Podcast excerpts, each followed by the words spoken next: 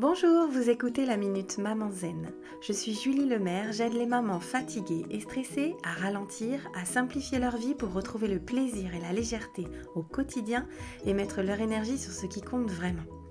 Chaque jeudi, je partage avec vous les découvertes et les outils qui ont changé ma vie de maman et qui, je l'espère, vous aideront à changer la vôtre aussi.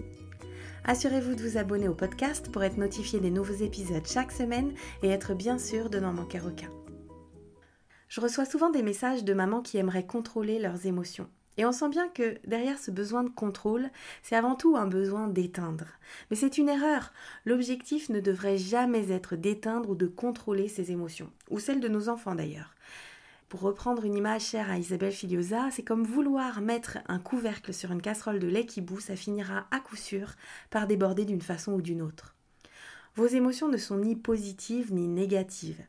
Elles peuvent être agréables ou désagréables à vivre, mais c'est important de garder en tête que vos émotions sont avant tout là pour vous délivrer un message, vous protéger, vous libérer aussi en vous aidant à vous mettre en mouvement, à faire des choix, à prendre des décisions, à passer à l'action.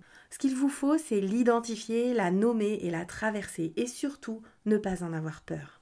On peut parfaitement ressentir de la tristesse sans devenir malheureux pour toujours, être en colère sans effrayer ou blesser qui que ce soit au passage avoir peur ou être anxieuse sans rester paralysée pour autant, être en joie sans avoir peur que ça ne dure pas.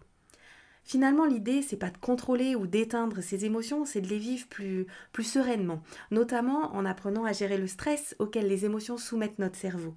Et c'est ce que je propose dans mon programme, vous apprendre à gérer ce stress dans les situations du quotidien. La zénitude, c'est comme la politesse, ça s'apprend. J'espère que ce message vous inspirera l'envie d'explorer vos émotions plutôt que de chercher à les éteindre. Je vous donne rendez-vous la semaine prochaine pour une nouvelle Minute Maman Zen. En attendant, je vous invite à télécharger mon rituel de fin de journée pour maman fatiguée et à rejoindre la tribu Maman Zen sur WhatsApp. Vous trouverez tous les liens utiles dans les notes de cet épisode ou sur mon site www.mamanzen.com. Vous pouvez également y trouver toutes les infos sur mon programme C'est décidé, j'arrête de crier et de stresser et sur mon rituel live du vendredi soir. Si ce podcast vous a plu, la meilleure façon de le soutenir, c'est de laisser un avis 5 étoiles et de le partager sur les réseaux sociaux.